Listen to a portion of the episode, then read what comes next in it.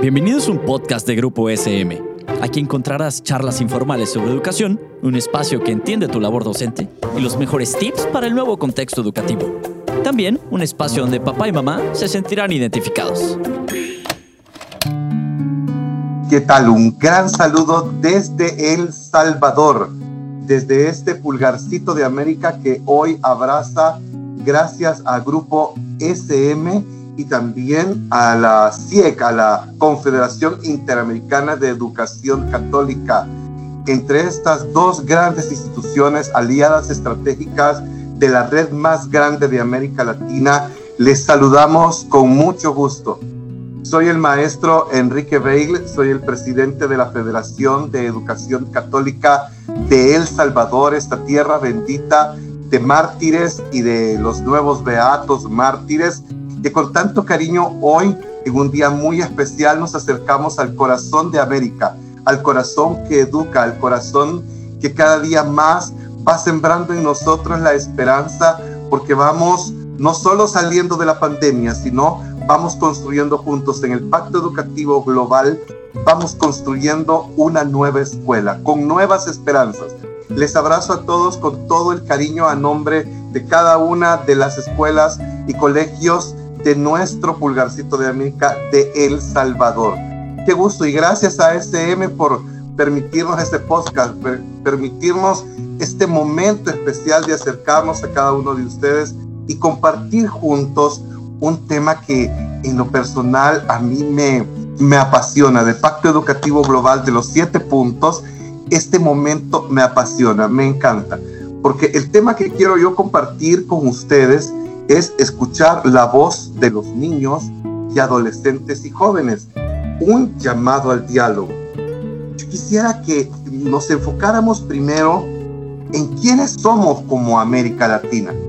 Si bien es cierto, algunas voces dicen que somos el continente de la esperanza o que ya dejamos de ser el continente de la esperanza y que ahora somos los que llevamos el callado de la iglesia, pues yo creo que sí. Yo creo que estamos ahora ante una iglesia joven que está madurando y que está dando pasos fuertes. De hecho, el Pacto Educativo Global que SM lo, lo está proponiendo, nos está apoyando tanto, es importante que cada uno de nosotros nos acerquemos a pensar cuál es el rol ahora de los jóvenes, cuál es el rol de los niños en el Pacto Educativo Global.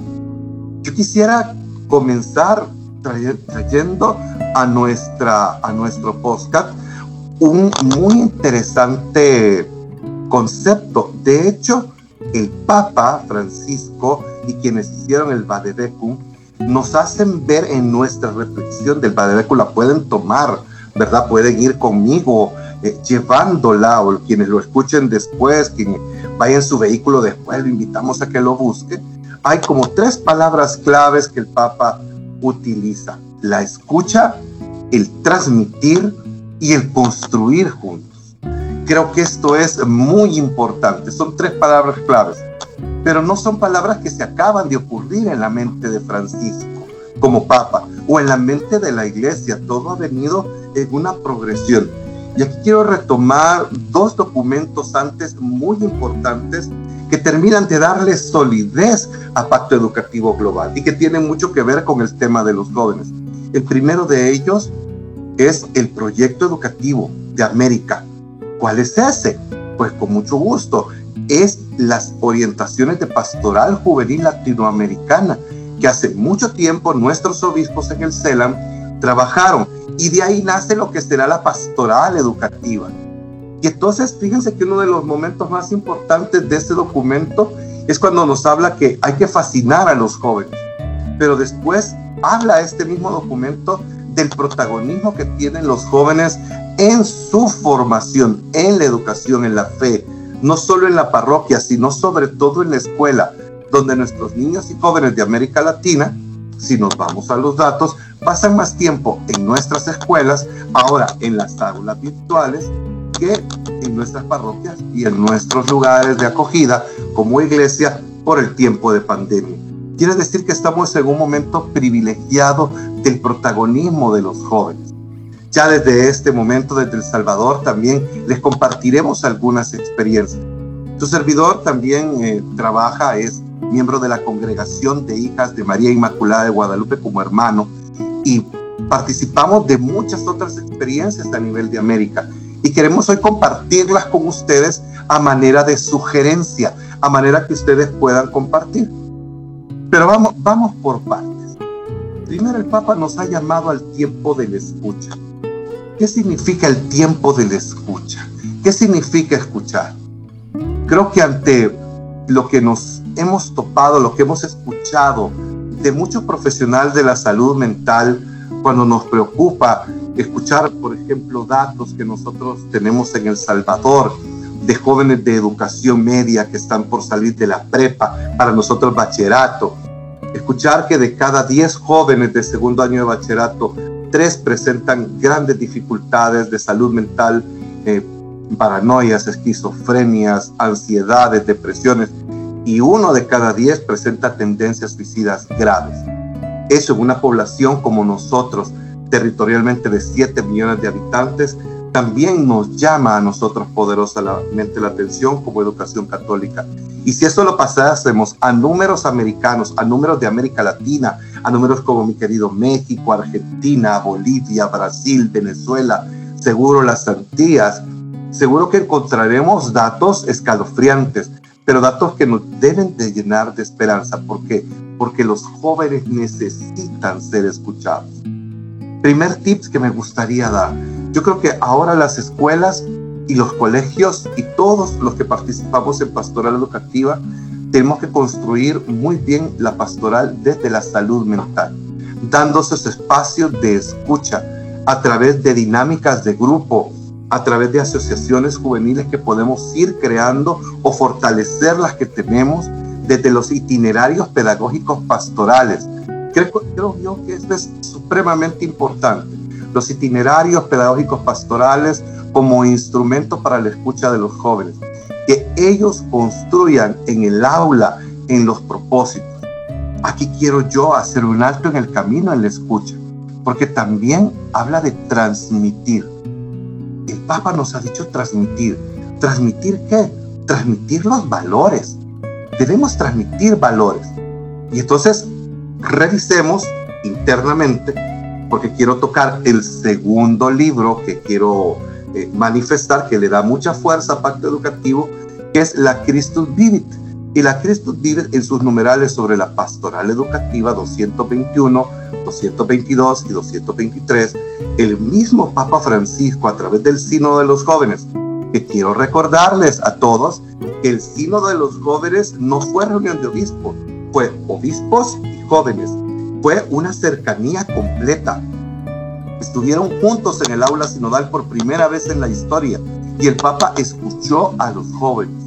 En el importante evento del sínodo, dos jóvenes salvadoreños tuvieron la oportunidad de, hablar y de decirle al Papa, queremos ser escuchados y queremos que la iglesia tenga una palabra. Y la palabra que salió de boca del Papa fue los valores del Evangelio vividos radicalmente. ¿Qué más podemos hacer que no transmitir valores? Hoy la escuela está llamada a transmitir valores. ¿Y cómo los podemos transmitir? Segundo tip que les quiero compartir. Hay una metodología que nosotros como Educación Católica del Salvador queremos empezar a impulsar desde el año lectivo, el año escolar 2022, que es aprendizaje por servicio.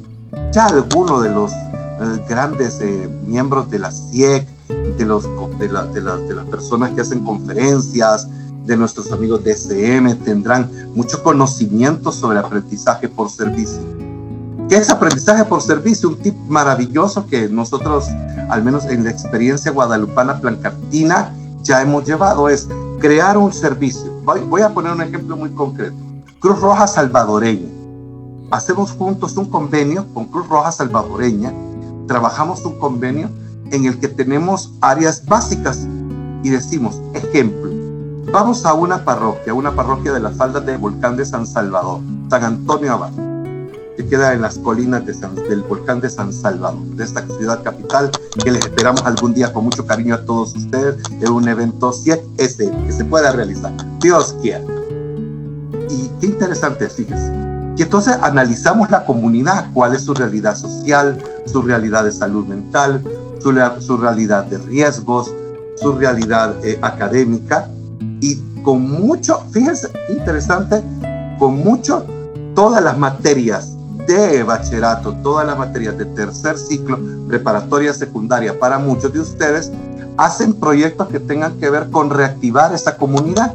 Desde matemática, por ejemplo, medir los campos para hacer los terrenos de fútbol, cómo hacerlos, las, medir las canchas de básquet, ir a pintar las canchas, cómo llevarles primeros auxilios, salud médica, salud ocupacional, y así vamos nosotros trabajando. Sé que eh, en este encuentro, en este audio, en este podcast, el tiempo se hace corto. Por eso, al construir juntos la tercera palabra, la tercera palabra de este podcast, de este Badebecum, es importante que recalquemos el humanismo cristiano. Y en el humanismo cristiano vamos a poner al centro a la persona, que lo veíamos en el anterior, en el anterior post.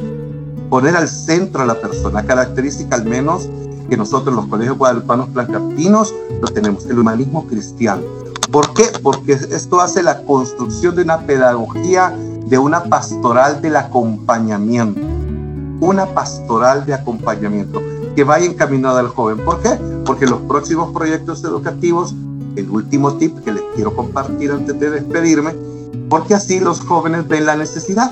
Van al volcán, van a la parroquia y dicen, pero aquí hay que pintar esta acera, aquí hay que hacer un camino, aquí les podemos enseñar a hacer más huertos, podemos hacer club de tareas, precisamente de donde nace, como dice el Badebecum, hay que hacer que los jóvenes tengan protagonismo en la escuela, que los gobiernos estudiantiles estén bien consolidados, que los muchachos se den cuenta que ellos mismos puedan transformar. Es ahí donde hasta los muchachos, por ejemplo, en el caso de los que tienen alguna capacidad especial, pueden enseñarles al, al otro a superarse, a hacerlo centro, no de, la acción social, sino ser el centro para que otros muchachos que no tienen la misma oportunidad salgan adelante. Desde El Salvador les envío un gran abrazo a cada uno de ustedes.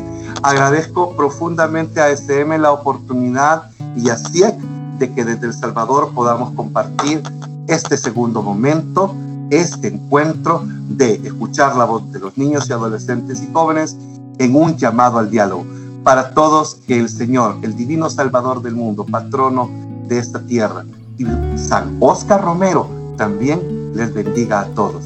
Que tengan una muy, un muy, pero muy buen día. Bendiciones para todos.